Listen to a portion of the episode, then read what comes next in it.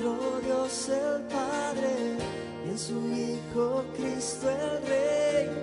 Creo en el Espíritu Santo, Dios tres en uno es. Creo que resucitaste, que nos levantaste. No quedará piedra sobre piedra. Mensaje de la palabra de Dios por el pastor Israel Sanz en la Iglesia Evangélica Bautista de Córdoba, España, 17 de diciembre de 2017. Cristo, creo en el nombre de Jesucristo.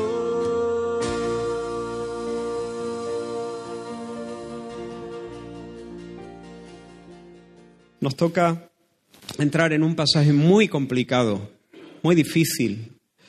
Y bueno, vamos a leerlo y luego diré algunas cosas. Marcos capítulo 13. Estamos en la serie Rey Salvador.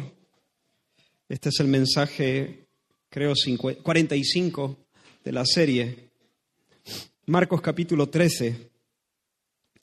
Y vamos a leerlo entero, aunque es una lectura larga, creo que conviene leer el pasaje entero. Y dice la palabra del Señor, saliendo Jesús del templo, le dijo uno de sus discípulos, Maestro, mira qué piedras y qué edificios. Jesús respondiendo le dijo, ¿ves estos grandes edificios? No quedará piedra sobre piedra que no sea derribada. Y se sentó en el monte de los olivos frente al templo. Y Pedro, Jacobo, Juan y Andrés le preguntaron aparte, Dinos, ¿cuándo serán estas cosas? ¿Y qué señal habrá cuando todas estas cosas hayan de cumplirse? Jesús respondiéndoles comenzó a decir, Mirad que nadie os engañe, porque vendrán muchos en mi nombre diciendo, Yo soy el Cristo, y engañarán a muchos. Mas cuando oigáis de guerras y de rumores de guerras, no os turbéis, porque es necesario que suce- suceda así, pero aún no es el fin. Porque se levantará nación contra nación y reino contra reino, y habrá terremotos en muchos lugares, y habrá hambres y alborotos. Principios de dolores son estos. Pero mirad por vosotros mismos, porque os entregarán a los concilios y en las sinagogas os azotarán, y delante de gobernadores y de reyes os llevarán por causa de mí para testimonio a ellos. Y es necesario que el Evangelio sea predicado antes a todas las naciones. Pero cuando os trajeren para entregaros, no os preocupéis por lo que habéis de decir, ni lo penséis, sino que lo que os fuere dado en aquella hora, eso hablad, porque no sois vosotros los que habláis, sino el Espíritu Santo. Y el hermano entregará la muerte al hermano y el padre al hijo, y se levantarán los hijos contra los padres y los matarán. Y seréis aborrecidos de todos por causa de mi nombre, mas el que persevere hasta el fin, éste será salvo. Pero cuando veáis la abominación desoladora de que habló el profeta Daniel puesta donde no debe estar, el que lee entienda, entonces los que estén en Judea huyan a los montes. El que esté en la azotea no descienda a, cas- a- a la casa, ni entre para tomar algo de su casa. Y el que esté en el campo no vuelva atrás a tomar su capa. Mas ay de las que estén encintas y de las que críen en aquellos días. Orad, pues, que vuestra huida no sea en invierno, porque aquellos días serán de tribulación cual nunca ha habido desde el principio de la creación que Dios creó hasta este tiempo, ni la habrá. Y si el Señor no hubiese acortado aquellos días, nadie sería salvo, mas por causa de los escogidos que Él escogió, acortó aquellos días. Entonces, si algunos dijere, mirad, aquí está el Cristo, o mirad, allí está, no le creáis. Porque se levantarán falsos cristos y falsos profetas y harán señales y prodigios para engañar, si fuese posible, aún a los escogidos. Mas vosotros mirad, os lo he dicho todo antes. Pero en aquellos días, después de aquella tribulación, el sol se oscurecerá y la luna no dará su resplandor y, las estrellas caerán del cielo y las potencias que están en los cielos serán conmovidas. Entonces verán al Hijo del Hombre que vendrá en las nubes con gran poder y gloria. Y entonces enviará sus ángeles y juntará a sus escogidos de los cuatro vientos, desde el extremo de la tierra hasta el extremo del cielo.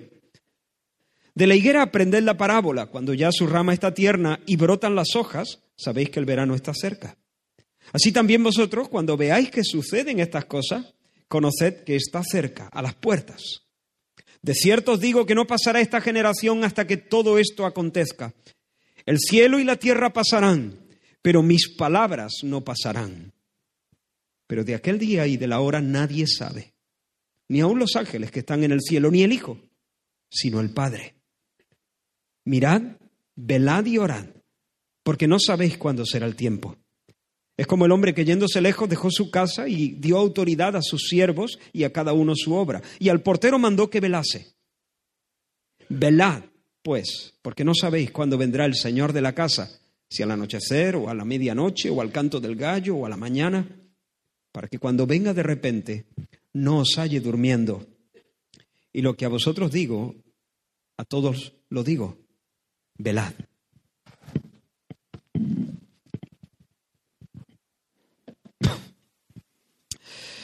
Como digo, estamos delante de un pasaje lleno de dificultades. Los estudiosos, de hecho, no están de acuerdo a cuál es la mejor manera de interpretar estos textos. Y en cuanto a mí, aunque tengo una posición concreta, la verdad es que me muevo en este tipo de cosas con cierta timidez porque reconozco que en mi mente hay algunas cuestiones algunas preguntas sin contestar, algunas cuestiones sin resolver del todo. Y pienso, no, no, tengo muchas esperanzas de resolverlas hasta que esté con el Señor. Así que al hablar de estas cosas, de estas doctrinas del tiempo final, no puedo ser dogmático. Ah, de hecho, creo que nunca es sabio ser dogmático cuando entramos en el terreno de las doctrinas de las cosas del fin, los eventos del porvenir lo que se suele llamar en teología como escatología. Me había propuesto abarcar todo el capítulo en un solo mensaje, pero voy a desistir, no lo voy a hacer así. A medida que iba eh, ordenando el material y escribiendo algunas cosas, me di cuenta que iba a ser una locura. Así que hoy no avanzaremos demasiado. Vamos a decir pocas cosas y no podré evitar ser un poco técnico por lo menos en la primera parte de este mensaje. Espero no perderos, no es demasiado técnico, pero sí dar algunas claves para interpretar la profecía bíblica y eh, estas palabras del Señor Jesús. El Señor, saliendo del templo de Jerusalén, ha dicho, no quedará piedra sobre piedra. Y después se sienta en el monte de los olivos, frente al templo, dice la Escritura. Pero claro, aquellas palabras han sacudido a los discípulos. Posiblemente están en shock. Así que cuatro de ellos se acercan en privado para preguntarle, porque ellos quieren inquirir un poco más, investigar un poco más, eh, necesitan información adicional. ¿Cuándo va a ocurrir esto que el Señor ha dicho? ¿No quedará piedra sobre piedra de este templo? ¿Y qué señal habrá para que estemos prevenidos? Así que Juan Jacobo, Pedro y Andrés le preguntan, dinos, ¿cuándo serán estas cosas y qué señal habrá de todas estas cosas cuando tengan que cumplirse? Ahora, Mateo, hemos leído Marcos, Mateo, en el relato paralelo a este, describiendo el mismo evento, Mateo nos dice algo que no nos dice Marcos. Y es un detalle adicional muy significativo. Os leo el texto en Mateo que se encuentra en los relatos paralelos son Mateo 24 y Lucas 21, por si luego queréis eh, leer y ver em, juntos en esa panorámica esos tres eh, textos. Mateo 24 dice, y él estando en el monte de los olivos, y estando él sentado en el monte de los olivos, los discípulos se le acercaron aparte diciendo, dinos, y ahora presta atención, ¿Cuándo serán estas cosas? ¿Qué cosa? Jesús ha dicho, no quedará piedra sobre piedra. ¿Y qué señal habrá de tu venida y del fin del siglo? Marcos lo dice así. ¿Cuándo serán estas cosas y qué señal habrá cuando todas estas cosas hayan de cumplirse? Pero Mateo introduce un detalle adicional. Cuando Marcos presenta su texto, los discípulos están preguntando acerca de eh, el evento del hundimiento del templo. ¿Cuándo serán estas cosas? ¿Y qué señal habrá cuando estas cosas hayan de suceder? Pero Mateo eh, introduce este, esta otra, este otro detalle. ¿Cuándo serán estas cosas y, cuándo, y cuáles serán la señal de tu venida, del fin del siglo? ¿Os dais cuenta? ¿Por qué están preguntando los discípulos? Por una parte, están preguntando cuándo se va a cumplir la profecía que el Señor ha hecho del hundimiento del templo. Por otra parte, están preguntando cuáles serán las señales de la venida del Señor Jesús, la segunda venida y del fin del siglo. Ahora, date cuenta que ellos lo preguntan de esta forma porque para ellos el hundimiento del templo, la destrucción de Jerusalén y el fin del mundo son eventos que concurren en el mismo tiempo. Ellos, para ellos es inconcebible pensar en la destrucción de, de Jerusalén sin hacerlo en el contexto del fin del mundo y del establecimiento final del reino de Dios.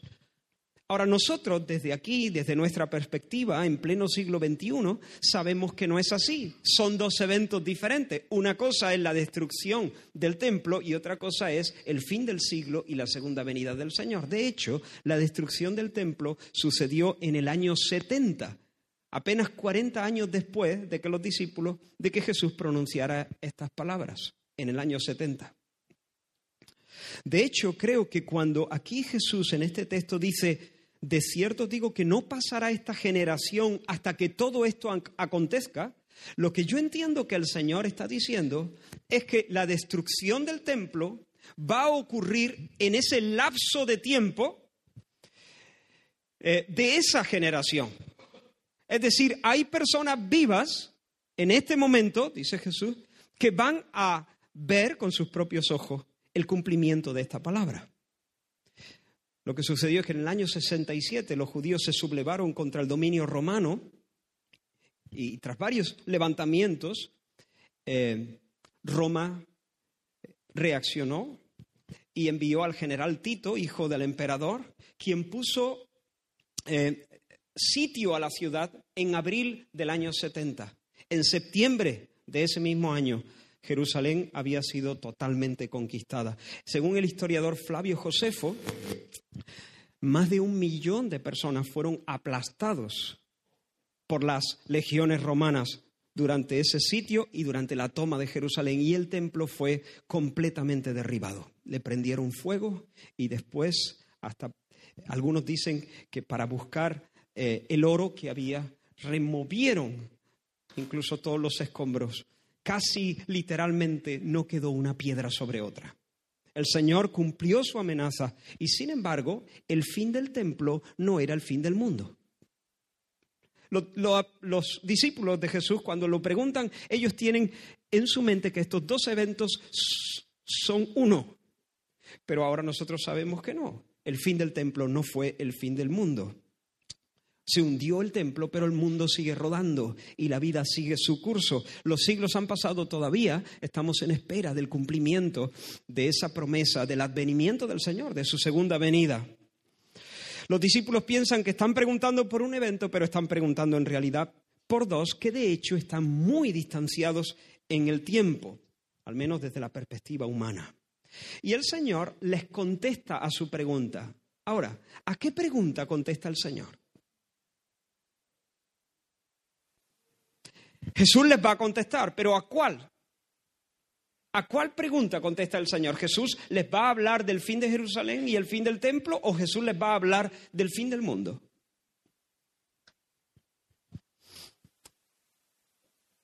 Estoy convencido de que el Señor les va a hablar de las dos. Les va a contestar a las dos. Y de hecho, les va a contestar de tal forma que para nosotros interpretar al detalle este pasaje resulta casi imposible. Porque el Señor contesta a las dos y empieza a hablar del fin del templo y del fin de Jerusalén y del fin de los tiempos y de su segunda venida, pero no nos deja muy claro dónde están los contornos no nos dice exactamente, ahora estoy hablando del fin de Jerusalén, ahora estoy hablando del fin del mundo, ahora estoy hablando del fin de Jerusalén. Esto se aplica para los eventos del siglo I, esto se aplica para el final de los tiempos. No traza con precisión esas cosas. Por esa razón, principalmente el texto que tenemos delante es complejo de interpretar. ¿Hasta aquí me seguís? Si nosotros nos acercamos a esta porción de las Escrituras tratando de establecer una especie de calendario profético con todos los eventos del porvenir ordenados de manera secuencial, nosotros vamos a ser defraudados. No se puede hacer eso. La forma en que Jesús profetiza no nos permite trazar la agenda. De hecho, Dios nos priva y de manera intencional de una multitud de detalles. Vemos, digamos, el bulto, pero no advertimos los contornos. Y, en este momento quiero hacer la primera aplicación. Ya sabéis que nunca faltan aquellos que son eh, rápidos en trazar una agenda profética y en, eh, en hacer una cronología escrupulosa de las cosas que están por suceder. Y con todo el respeto que podamos sentir hacia ellos, hay algunos que son que, están llenos de, una buena intención, que son serios en su estudio, pero que quizá no han entendido algunas claves para eh, mm, interpretar la profecía. Pero con todo el respeto que podamos sentir por ellos, no podemos seguirles en su enseñanza. No podemos aceptar eso. Cualquiera que te venga con una cronología de eventos, esto es lo que va a suceder en los tiempos del fin. Uno, dos, tres, cuatro. Cualquiera que se sepa la agenda al dedillo, desconfía de él. Desconfía absolutamente de él. Es tentador. Ese tipo de cosas son tentadoras, pero no, no son seguras. Incluso hay gente que ha puesto fecha. Eso ya es el colmo. Eso ya es el colmo, porque el mismo Jesús dijo, la fecha nadie la sabe. El día y la hora nadie la sabe. Nadie lo sabe. Ni siquiera yo, dijo Jesús, ni siquiera el Hijo. Ahora, permitidme abrir un paréntesis. Tú dices, ni siquiera el Hijo, pero Jesús no era Dios. ¿Y Dios desconoce algunas cosas? ¿Es que Dios no tiene pleno conocimiento? ¿No es omnisciente Dios? Por supuesto, el Hijo es Dios. Por supuesto, Dios conoce todas las cosas. Dios no tiene ninguna laguna. Pero el Hijo reúne en sí mismo dos naturalezas. El Hijo Jesucristo no solamente es Dios verdadero de Dios verdadero. El Hijo es verdadero hombre verdadero hombre y verdadero Dios. Dos naturalezas sin mezclarse. Como Dios, claro que sabía la hora. Como hombre, no. Y para nosotros es un misterio eh, cómo se relacionan en Jesús estas dos naturalezas. Pero está muy claro que cuando nosotros vemos a Jesús, vemos sus atributos divinos manifestarse una y otra vez y al mismo tiempo le vemos en su humanidad. Le vemos en su humanidad durmiendo, rendido de cansancio en la popa del barco. Como los hombres cuando estamos reventados. Y luego le vemos levantarse y dar una orden a los vientos y a las olas. Así que como hombre Jesús no sabe ni los ángeles, ni siquiera él mismo. Pero vaya por donde, hay gente que sí. Incluso hay gente que ha dicho, bueno, Jesús dijo, no se sabe el día ni la hora. Pero yo no he dicho el día y la hora, yo he dicho el mes. Cuando el Señor dice, no, nadie sabe el día ni la hora, eh, nadie tiene ni idea cuándo esto va a ocurrir. Nadie tiene ni idea de cuándo esto va a ocurrir. No podemos hablar de la fecha, nadie lo sabe, solamente lo sabe el Padre. Ahora, así que a, esos que dan fechas y apuntan temporadas y ya, ya, ya, y de repente ven una guerra o algo que sucede o alguna maniobra política en la otra parte del mundo y ya es el fin. Ay, hermano que la iglesia lleva haciendo eso 21 siglos. No lo hagamos. La semana que viene entraremos un poquito más en eso y, y, veremos cuál debe ser nuestra actitud y cómo debemos acercarnos a estas cosas.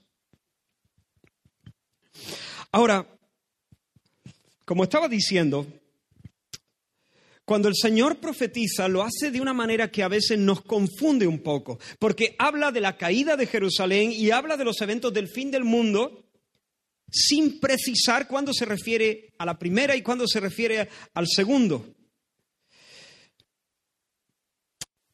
Jesús mira hacia adelante y empieza a declarar lo que está en el futuro, el porvenir, pero no siente la necesidad de dejar claro el orden preciso de los acontecimientos. Así que las predicciones aparecen mezcladas.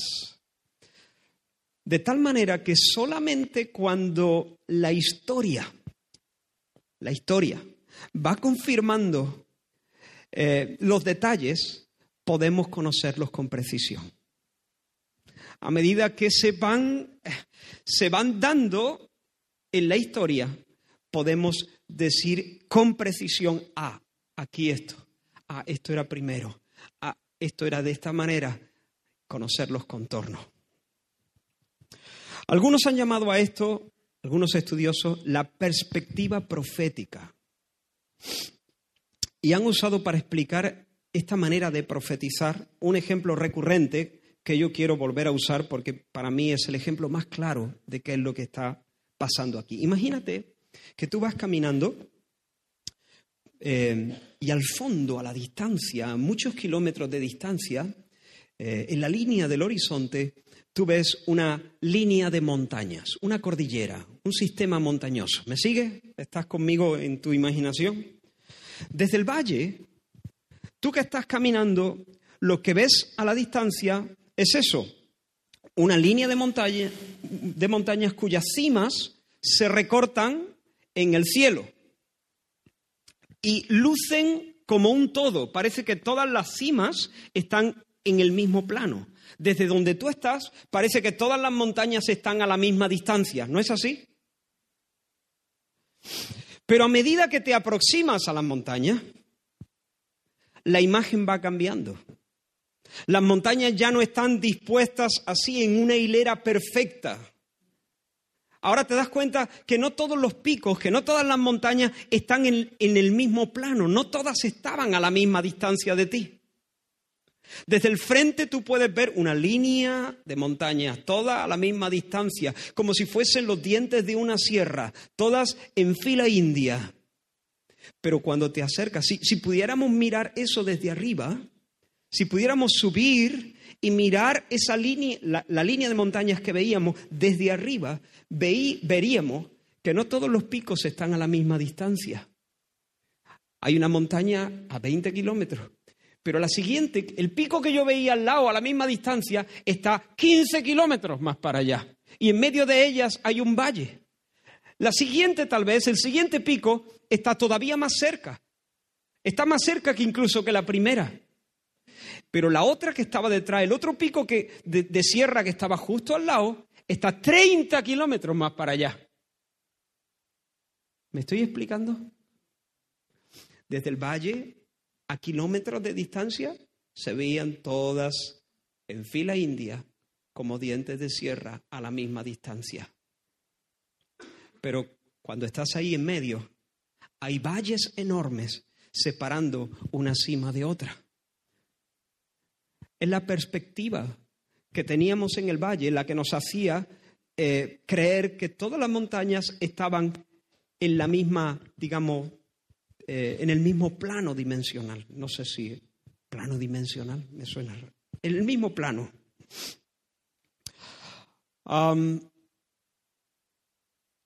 cuando nosotros nos acercamos a la profecía bíblica, y en especial a estas palabras de Jesús, esto es lo que está ocurriendo. De repente Jesús mira hacia el delante, hacia el futuro, y habla del primer pico. Y luego habla del segundo y habla del, del tercero y sigue hablando del cuarto. Pero no te dice si este está antes, si el otro está después, si el otro está en medio, si aquel está más próximo, si aquel está más distante. No te dice cuántos valles hay en medio, no te dice cuántos kilómetros tiene el valle que hay en medio. Y no solamente Jesús, sino muchas profecías del Antiguo Testamento son profecías que están dadas desde esa, digamos, perspectiva profética. Dios de manera intencional no nos da el detalle porque Dios no se propone satisfacer nuestra curiosidad.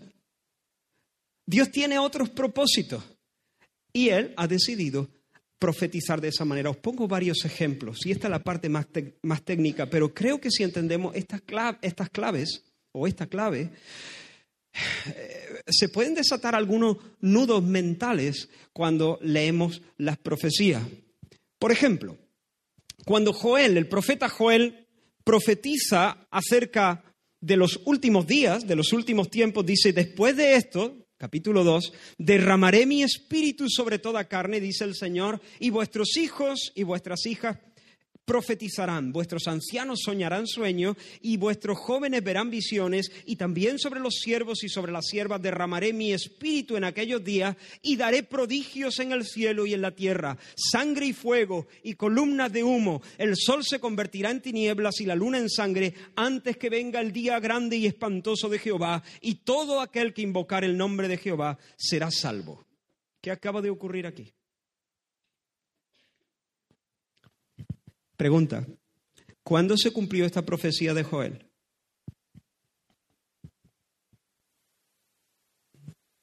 El apóstol Pedro dijo, esto es lo que el profeta Joel profetizó en, el día de Pentecostés.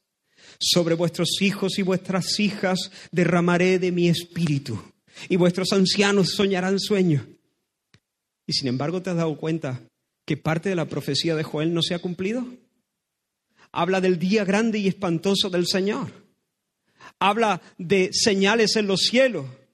Habla de el sol convirtiéndose en tiniebla y la luna en sangre y el día del Señor grande y espantoso viniendo. ¿Te das cuenta de lo que ha hecho Joel? Joel profetiza y describe un pico y describe el segundo pico. Parece que el cumplimiento será en un evento. Un día llegará donde todo esto se cumplirá, pero es solo aparente. Cuando llega el momento, cuando la historia eh, muestra los contornos, nos damos cuenta que entre el primer pico y el segundo pico había un valle que ya dura dos mil años. Así que la profecía de Joel se cumplió el día de Pentecostés, sí, pero solo en parte. Queda una parte que está inconclusa, queda una parte que está por venir. Otro ejemplo, Isaías 61, el Espíritu de Jehová, el Señor, está sobre mí porque me ungió Jehová.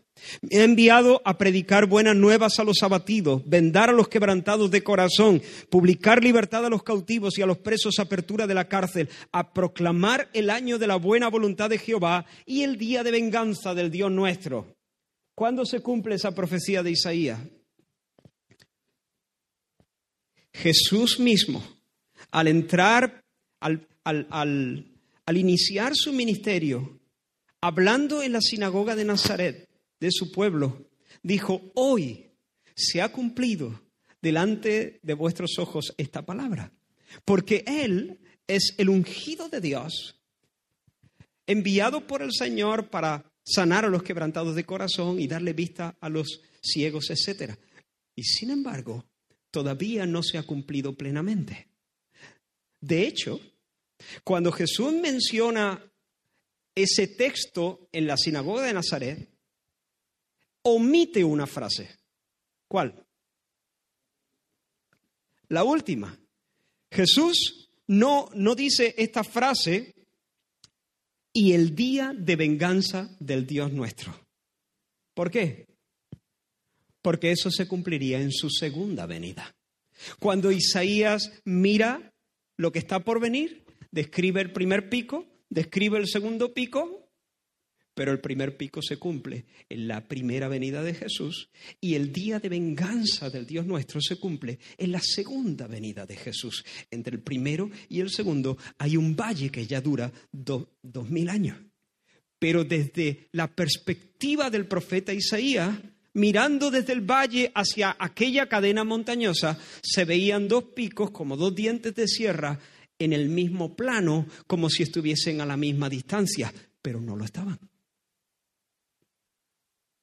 Por eso Juan, esta era una- una de las razones por las que Juan el Bautista estaba tan confundido. Porque cuando él leía las profecías, por ejemplo esta, otro ejemplo, Isaías capítulo 11, saldrá una vara del tronco de Isaí y un vástago retoñará de sus raíces y reposará sobre él el espíritu del Señor, espíritu de sabiduría y de inteligencia, espíritu de consejo y de poder, espíritu de conocimiento y del temor del Señor. Un poquito más adelante dice, juzgará con justicia a los pobres y arguirá con equidad por los mansos de la tierra y herirá la tierra con la vara de su boca y con el espíritu de sus labios matará al impío.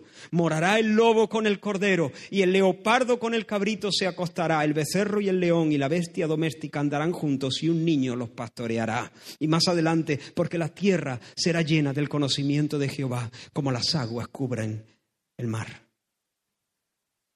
Claro, Juan el Bautista lee profecías como estas acerca del advenimiento realmente del Mesías prometido por Dios, el Salvador del pueblo.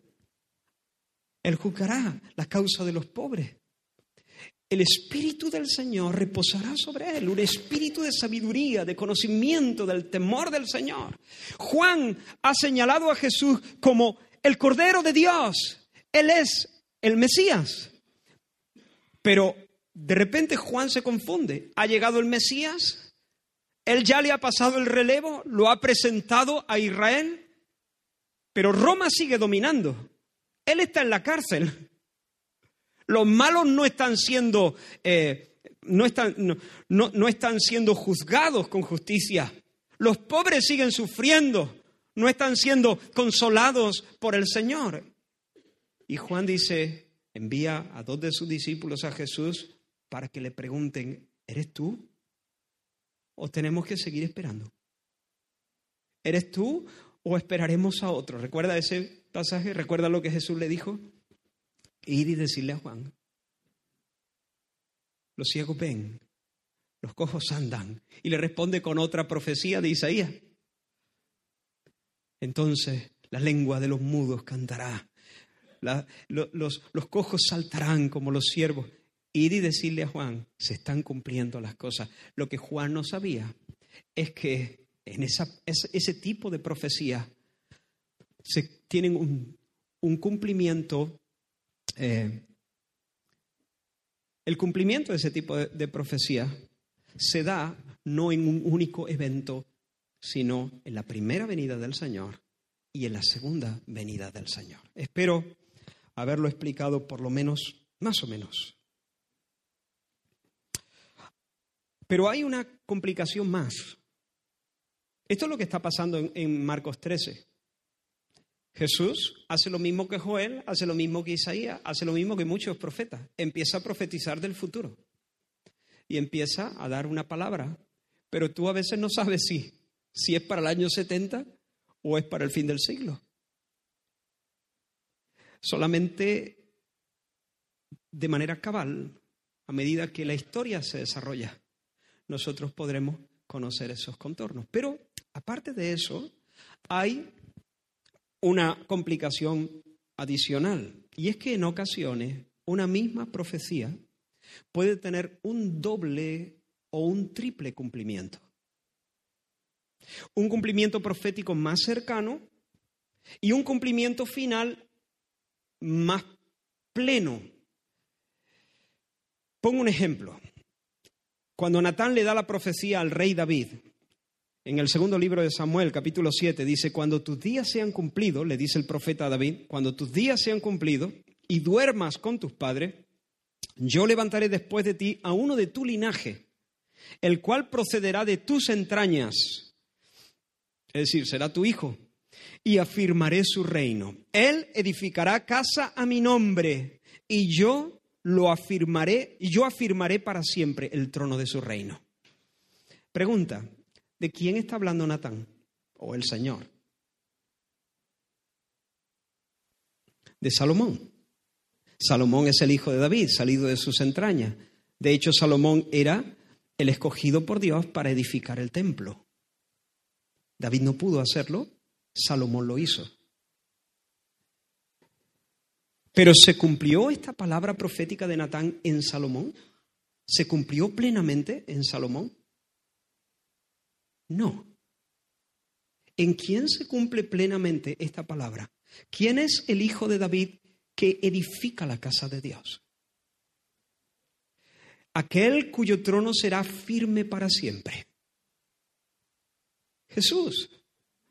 Así que Natán lanza una profecía, pero esa profecía tiene un cumplimiento en el tiempo más cercano, parcial, digamos pero tiene un cumplimiento cabal, un cumplimiento pleno en un tiempo más alejado. Así que em, interpretar estos pasajes proféticos no es nada fácil.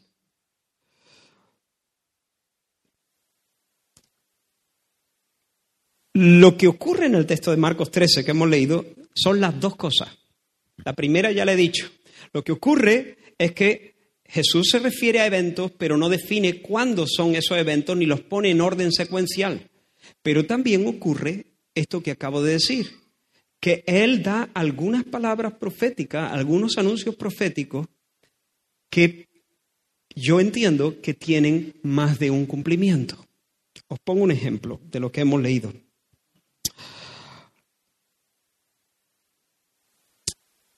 Mira el versículo 14. A partir del versículo 14, estamos en Marcos 13, 14. Jesús dice,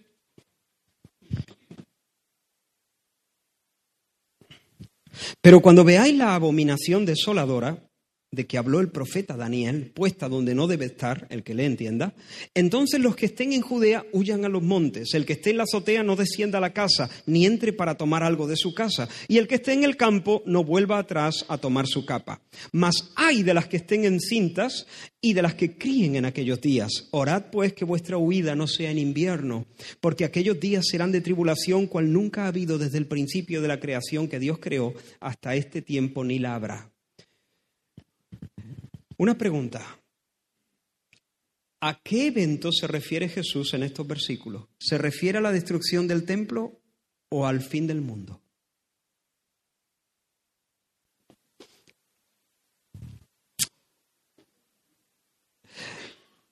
Otra pregunta. ¿Qué es la abominación desoladora?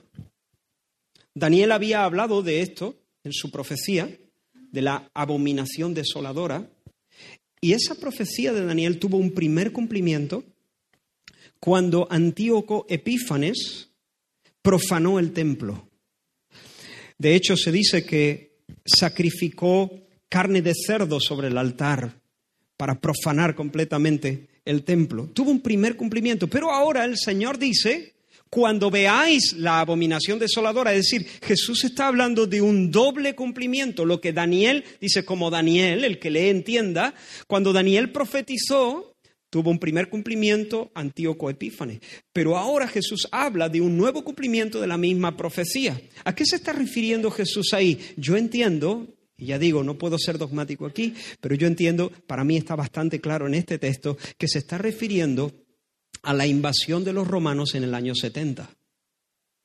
De hecho, el pasaje de Lucas paralelo, Lucas 21 dice, escuchad bien, pero cuando viereis a Jerusalén rodeada de ejércitos, sabed que su destrucción ha llegado. Entonces los que estén en Judea huyan a los montes y los que estén en medio de ella, váyanse y los que estén en los campos, Marcos nos dice, cuando veáis la abominación desoladora, huid. No entréis a casa a tomar nada. Lucas nos dice, cuando veáis a Jerusalén rodeada de ejércitos, esos ejércitos romanos con sus idólatras estandartes, portando la imagen eh, divinizada de, César, cuando veáis eso, y dice, huid, no entréis a casa, etcétera, etcétera. Para mí aquí hay un segundo cumplimiento. Jerusalén rodeada de los ejércitos gentiles romanos para devorarla. cuando veáis la abominación desoladora. Pero yo pregunto, ¿ahí queda el cumplimiento total de esta profecía? ¿O puede que haya un tercer cumplimiento de esta profecía? Y la palabra del Señor nos habla, y yo estoy persuadido de eso, de que queda un tercer cumplimiento de esa profecía. Antíoco Epífanes, pero luego el hundimiento de Jerusalén y la destrucción del templo. Pero mira el versículo 19, porque aquellos días serán de tribulación cual nunca ha habido desde el principio de la creación que Dios creó hasta este tiempo ni la habrá. Yo creo que aquí Jesús está aludiendo a la gran tribulación que todavía está por acontecer, no a la que hubo en el año 70 en Judea, en Jerusalén, sino a la gran tribulación que está por suceder.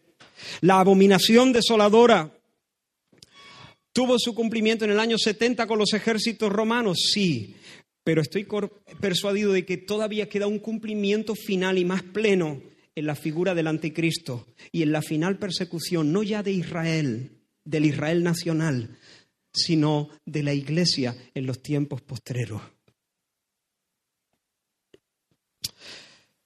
Así que hermano, esta es la parte más técnica, espero ahora entrar en otra, en otra parte más sencilla.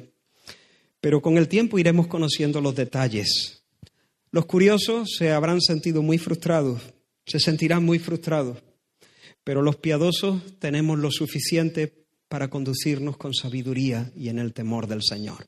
La semana que, la semana que viene no, porque vamos a tener una reunión especial, eh, pero en el siguiente mensaje de esta serie entraremos un poco más en el pasaje y veremos estas señales de las que Jesús habla y cuáles son y cuál es la actitud que nosotros debemos tener. Pero de momento espero que esto nos ayude a ser cautelosos y no acercarnos a la profecía como, como un periodista que quisiera hacer una crónica del futuro. Ahora vamos a entrar un poco en el texto, en esta última parte del mensaje. Marco nos dice que cuando Jesús abandonaba el templo, uno de sus discípulos llamó su atención y le dijo, mira maestro, mira qué piedras, mira qué edificios. Ahora, hermanos, dicen que el templo de Herodes era algo espectacular.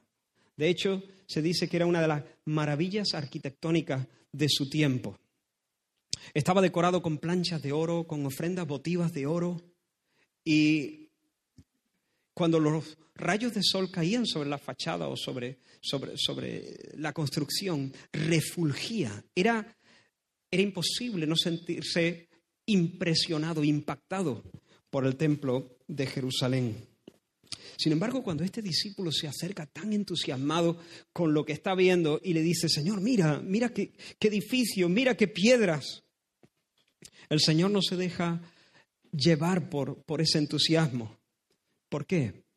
porque él sabe que pronto será un montón de ruinas. Él dice, tú ves este edificio, no quedará piedra sobre piedra.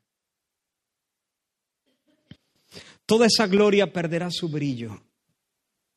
Se va a desvanecer. ¿Por qué? Estamos en la semana de pasión, es martes. Queda poco para que a Jesús lo saquen de la ciudad y lo crucifiquen en lo que es el homicidio más grosero más escandaloso de la historia. Los religiosos, los líderes religiosos ya han dictado sentencias sobre Jesús. No nos sirve. Saquémoslo de, de, nuestro, de nuestros planes, saquémoslo de la escena. La palabra dice que los edificadores, los que edificaban, miraron a Jesús como si fuera un ladrillo inservible y lo desecharon pero descartaron la piedra angular sobre la que en los planos de Dios se sostendría todo el edificio del universo. La religión había mirado a Jesús y había dicho, maldito sea, fuera de aquí. Pero ahora el Señor miraba la religión y miraba al templo y miraba a Jerusalén y también iba a dictar sentencia. Jesús hace apenas un momento, fue hace algunos mensajes, pero fue apenas un momento, el mismo martes, había dictado sentencia contra todo el sistema religioso y había dicho, por tanto os digo, que el reino de Dios será quitado de vosotros y será dado a gente que produzca los frutos de él. El reino de Dios será quitado a vosotros y será dado a la gente que produzca frutos dignos de él. Así que la gloria es quitada definitivamente del templo. Israel, por tanto, como nación geopolítica, ya no será más el pueblo de Dios. Israel, como nación geopolítica, no es el pueblo de Dios.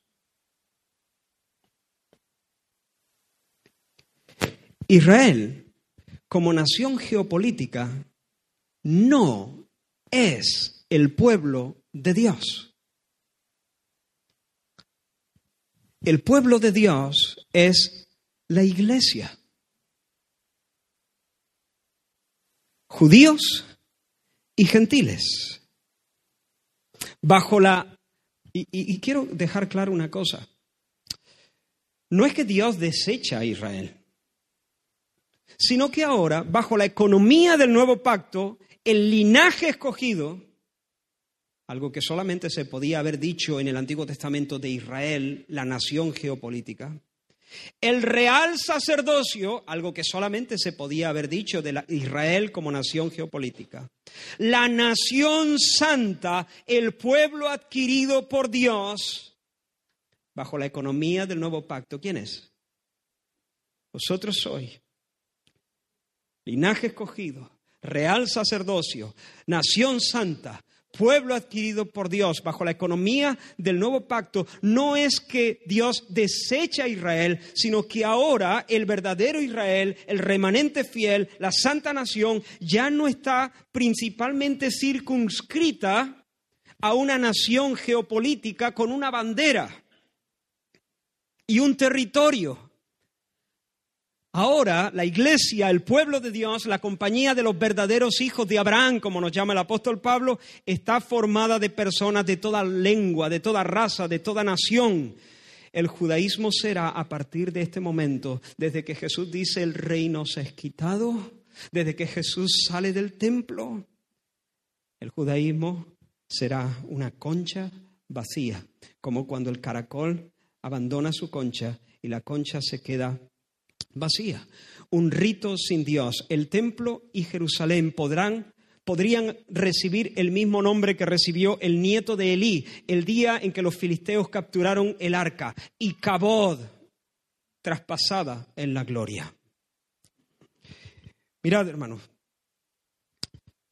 en el 597 antes de Cristo, Ezequiel fue llevado, fue llevado cautivo a Babilonia, siendo muy joven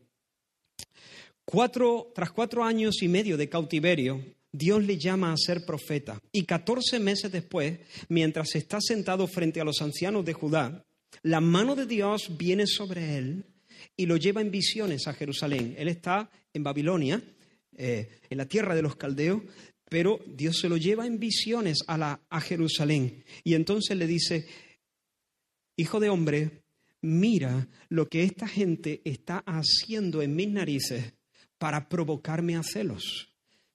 Y dice Ezequiel, lo voy a poner con mis palabras, dice Ezequiel que entonces miró y he aquí al lado del norte vio a la imagen del celo. La imagen que provoca a celos a Dios. Y Dios le dijo, ¿ves, hijo de hombre, lo que esta gente hace para apartarme de este lugar, para echarme de mi casa?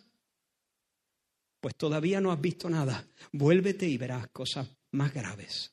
Y dice que Ezequiel fue llevado en visiones y de repente Dios le hizo ver un agujero y Dios le dijo, escarba. Y entonces Ezequiel abre el agujero y ve una puerta. Y abre la puerta y empieza a ver un montón de inmundicias, un montón de pecado y Dios lo lleva en una ruta desagradable para que él vea todo el pecado que está dándose en las entrañas del pueblo de Israel. Mira lo que este pueblo está haciendo para irritarme, para echarme de mi lugar. Y luego Ezequiel, esto se describe en los capítulos 8, 9, 10 y 11 del libro que lleva su nombre, esta visión que Ezequiel tiene, luego Ezequiel ve una cosa muy triste, uno de los momentos más tristes en la, en la historia bíblica. Dice que de repente Ezequiel vio la gloria del Señor que estaba allí, la Shekinah, la presencia de Dios, vio que estaba sobre los querubines, vio a los querubines levantarse como en un carro. Y entonces la gloria salió del lugar santo y se puso a la puerta del santuario. Y después, en el umbral de la casa, y después se pone en la puerta, después en una etapa más, se levanta de nuevo la gloria de Dios y se pone en la puerta oriental de todo el recinto. Pero finalmente, así lentamente, como si no quisiera irse el Señor, finalmente Ezequiel tiene la visión que la gloria de nuevo se levanta, abandona la puerta oriental y se va a la montaña, al monte oriental, dice la escritura. Pocos años después, Jerusalén fue destruida completamente por los ejércitos de Babilonia. ¿Por qué? Dios se había marchado. El fuerte de Jacob ya no vivía ahí. Su amparo los había dejado y Jerusalén, por tanto, era carne de cañón delante de sus enemigos. Ahora, una pregunta, ¿cuál es el monte oriental al que se fue la gloria? La gloria se levanta del lugar santísimo y se pone en el umbral de la casa. Y después se va a la puerta oriental de, de todo el recinto. Y después se va al monte oriental. ¿Cuál es? El monte de los olivos. No creo que sea casualidad que ese martes negro Jesús siguiera la misma ruta. Tras pronunciar la sentencia contra Israel, os he quitado el reino. Sale del templo y dice, no quedará piedra sobre piedra. Sale de la ciudad y se va al monte de los olivos y se sienta allí frente al templo, dice Marco, frente al templo. Emanuel se marcha y Cabot. Cuando Emanuel se marcha, la suerte está echada. Cuando el pastor se ha ido, los lobos no perdonan. Cuando el muro es quitado, no quedará piedra sobre piedra. Así que mira a Jesús un momento más. Está allí sentado junto a los suyos, frente al templo.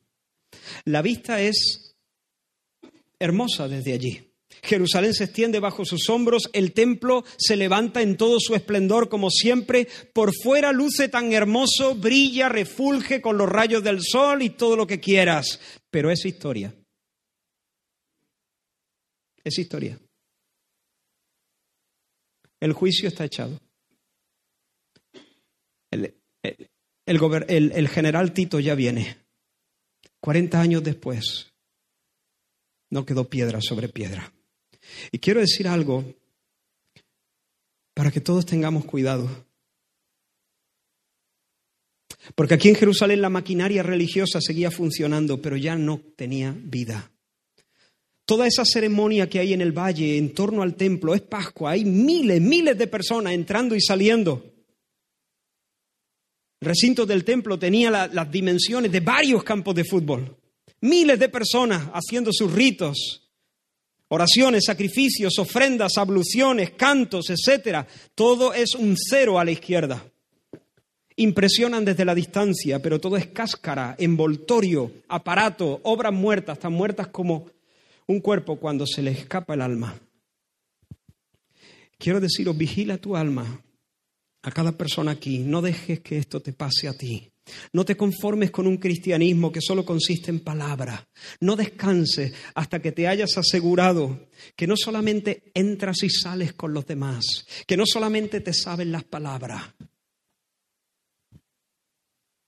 sino que por el poder del Espíritu de Dios en ti por el poder del Espíritu de Dios en ti, amas a Dios con un amor inalterable y te gozas en Él de todo corazón.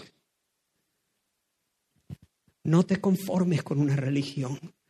La máquina puede estar funcionando, las palabras dichas a su tiempo, las oraciones y el rito, la ceremonia impecable. Pero si no hay fuego en el corazón, si no hay amor verdadero en el corazón, la suerte está echada. Y lo mismo que los buitres planeaban sobre Jerusalén ya, los buitres planean sobre la vida de aquel que se conforma con ser una higuera que solo tiene hojas. ¿Recuerdan lo que Jesús le dijo a la iglesia de Sardes? Yo conozco tus obras, que tienes nombre de que vive y estás muerto. Quiero pedir a cada persona aquí, aférrate a Dios con las fuerzas que te quedan y clama y no sueltes hasta que por su gracia sientas de verdad el flujo de la vida y experimentes la dulzura y la fuerza de una devoción verdadera. La religión no vale. Tiempo ha pasado rápido, pero me, déjame que haga una aplicación más. No quedará piedra sobre piedra. Y esto que Jesús dice del templo puede decirse también del sistema presente de cosas. Porque no solamente va a caer ese edificio colosal, todo lo que pueda caer caerá. Pon atención, todo lo que pueda caer caerá. Caerán los sistemas políticos, caerán las cátedras, caerá la academia, caerá la universidad, caerán los reinos y los estados y las grandes multinacionales y los pequeños comercios, caerán las estrellas de Hollywood, caerán las estrellas del firmamento y Netflix y la Liga de Campeones. Todo lo que pueda caer caerá. Los cielos y la tierra que existen ahora, dice Pedro en su segunda epístola, los cielos y la tierra que existen ahora, segunda de Pedro 3:7, están reservados por la misma palabra, guardados para el fuego en el día del juicio. El día del Señor vendrá, sigue diciendo Pedro, como un ladrón en la noche, en el cual los cielos pasarán con gran estruendo y los elementos ardiendo serán deshechos y la tierra y las obras que en ella hay, y la tierra y las obras que en ella hay serán quemadas.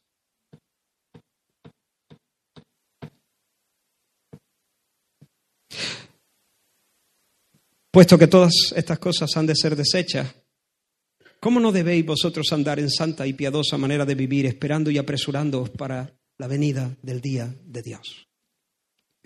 El escritor de Hebreo nos dice que todas las cosas movibles serán removidas. Todas las cosas caducas serán desechadas para que solamente quede lo inconmovible, aquello que no se puede corromper, que no se puede echar a perder. De hecho, en este mismo sermón del Monte de los Olivos, lo hemos leído, Jesús dice que su palabra no pasará. Su palabra es firme. Pero el cielo y la tierra, sí, el cielo y la tierra pasarán.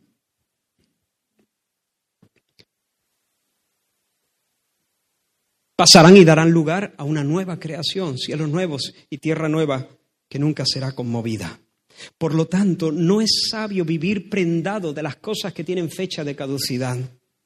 No es sabio vivir con, sobreexcitado por las cosas que están destinadas al fuego. No dejes que tu corazón se enganche con aquellas cosas que duran poco. Quiero preguntar una cosa. ¿Quién tiene tendencia a engancharse con cosas que duran poco? Yo por lo menos sí tengo que vigilar mi corazón, tengo que velar sobre mi alma, porque tengo porque, porque queda tanta necedad en mí y tengo esa tendencia a engancharme con cosas que pronto estarán ardiendo. No quedará piedra sobre piedra.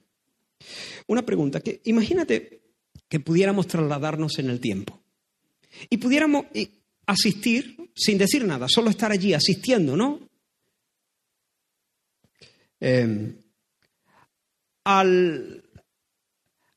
una visita guiada justo antes de la botadura del Titanic. ¿No? Nos llevan al Titanic y allí está el ingeniero eh, haciendo una ruta para algunos turistas antes de la inauguración. Se va a inaugurar de aquí a una semana, pero antes para dar a conocer las instalaciones y todos sus lujos y sus adelantos técnicos, nos llevan por los camarotes y nos llevan por los salones y la escalera y el reloj y la sala de máquinas y la cubierta. Nos pasean por, por todos esos sitios. Y tú estás allí asistiendo, ves a los técnicos, a los ingenieros y ves a la gente entusiasmada diciendo, ¡Oh! ¡Oh! ¡Ah! ¡Qué maravilla! ¡Qué impresionante! ¡Qué pasada! ¡Qué cheto! Etcétera, etcétera. Ahora, tú estás allí viendo todo eso. ¿Qué pensaría? Yo creo que habría un pensamiento como un taladro que no te dejaría en paz. Todo el rato una sola idea estaría martilleando tu mente y tu corazón. ¿Cuál sería? Se va a hundir. Se va a hundir. Todo esto se va a hundir, ¿no? ¿No sería eso lo que piensa? pero se va a hundir. El Titanic se hundió en 1912. Está a 3.784 metros de profundidad. Sí, algunos piensan que alguien dijo eso. No, es tan, no, no sabemos, no sabemos si es una leyenda urbana o se dijo de verdad, pero el tema es este.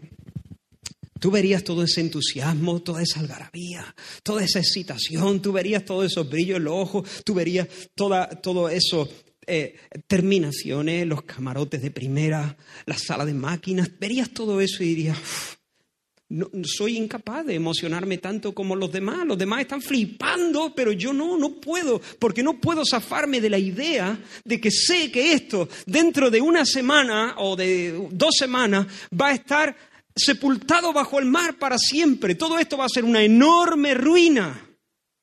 Por lo menos yo estaría pensando así. No sé si no me estoy explicando bien o sí, me estáis mirando raro. Se va a hundir, se va a hundir todas estas risas, todas estas felicitaciones van a acabar en lamentos y confusión. Desde nuestra perspectiva, todas esas expresiones de asombro se verían un poco fuera de lugar y nos produciría mucha desazón ver a las personas tan emocionadísimas con algo que se va a hundir. Pues muy bien, hermanos, estamos terminando. Mucho de lo que nuestros corazones atesoran se va a hundir. Se va a hundir. Mujer, si Dios te ha hecho hermosa, alégrate en su gracia, porque no es tu conquista, es su regalo. Pero no te pases el día haciéndote selfies, o luciendo tu tipo, o cuidándote el cutis, o dándole forma a tus pestañas. No he dicho que no se las des, he dicho que no te pases el día. Vive tu belleza con moderación. No te obsesiones. No inviertas demasiado en ella, porque es muy fugaz. Es muy fugaz. Pronto te parecerás a tu abuela. No digo que tu abuela sea fea, ¿eh? Me limito, eh, eh, es, es más seguro cuando uno habla de estas cosas, es más seguro citar versículos y ya. Vana es la hermosura. Pasa rápido. Es demasiado fugaz como para concentrar tanto en algo tan efímero. Dios te ha dado una casa y una buena posición económica. Dale gracias a Dios. Él te concede esas bendiciones, Él concede el poder para hacer la riqueza. Pero no te obsesiones, porque se va a hundir. Presta atención a las palabras de Pablo. Pero esto digo, hermanos, que el tiempo es corto. Resta pues que los que tienen esposa sean como si no la tuviesen. Y los que lloran como si no llorasen. Y los que se alegran como si no se alegrasen. Y los que compran como si no poseyesen.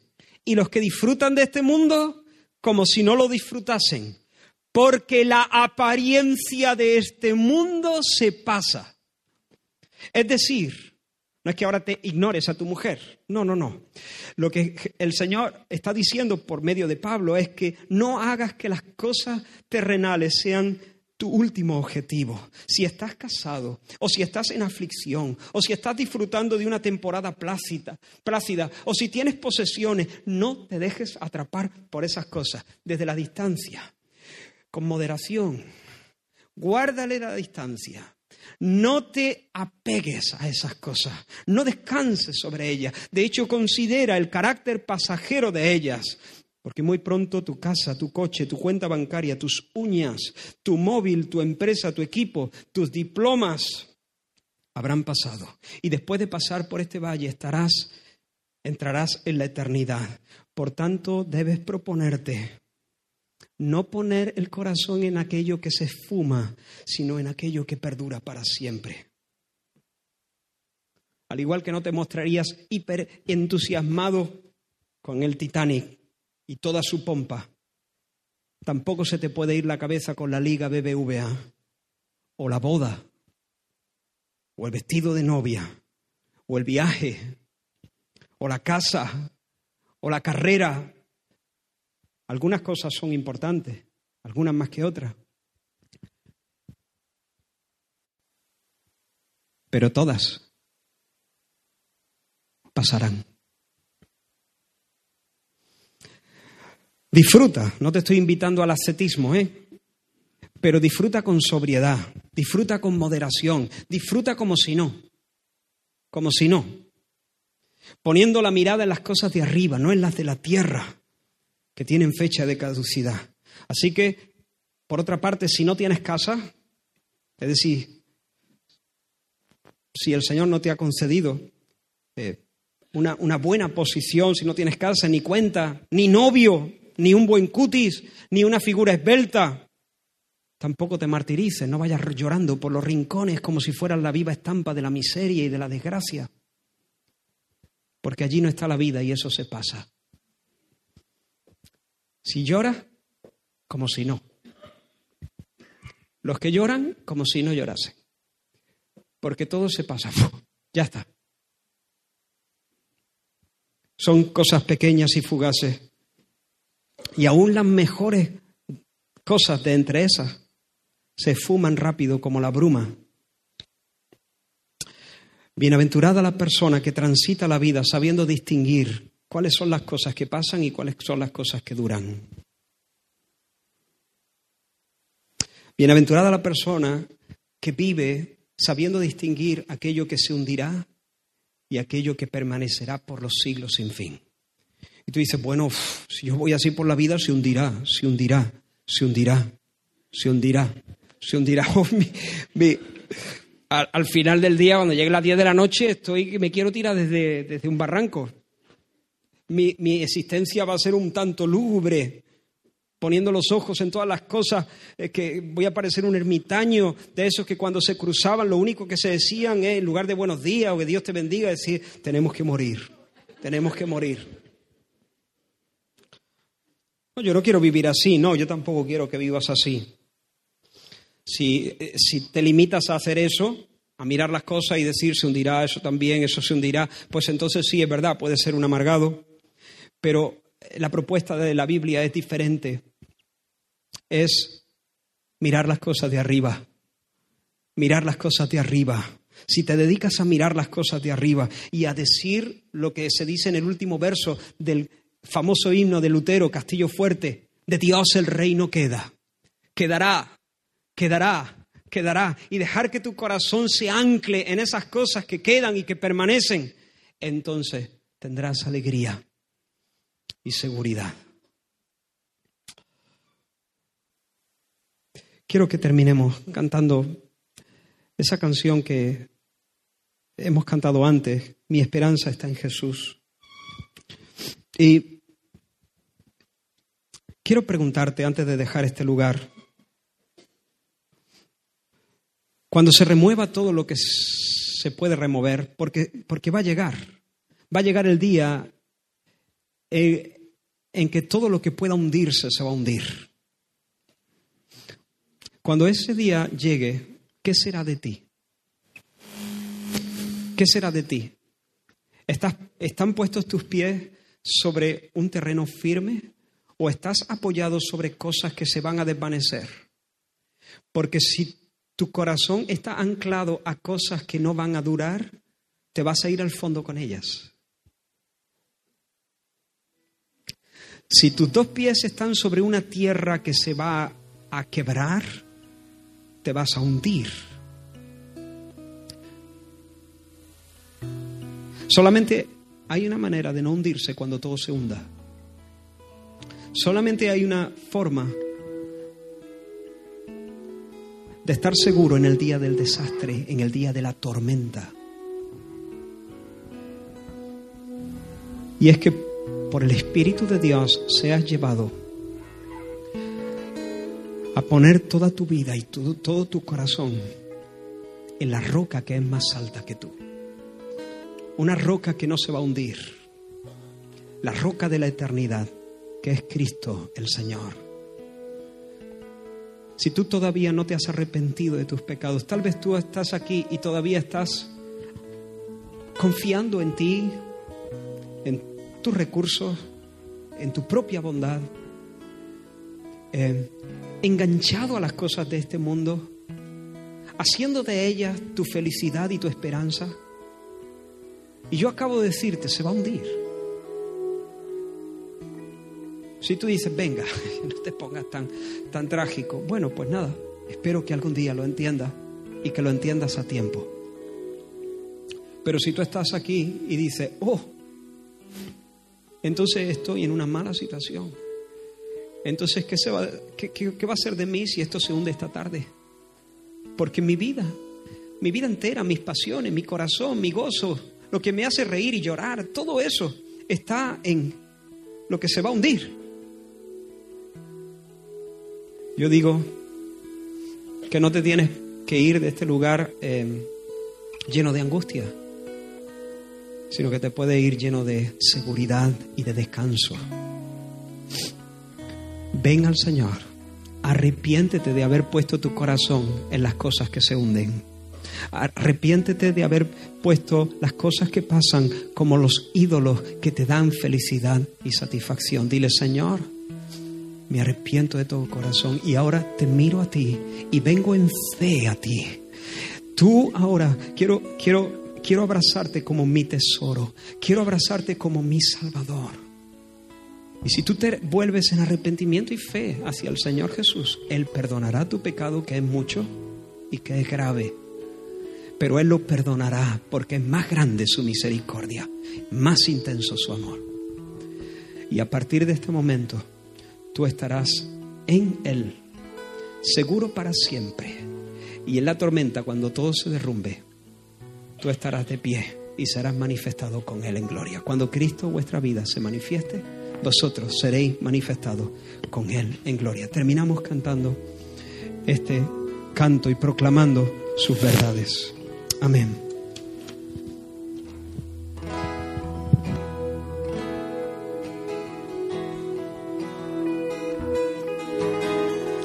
Mi esperanza está en Jesús, en su justicia y en la cruz. De nadie más dependeré, solo en su nombre confiaré. Mi esperanza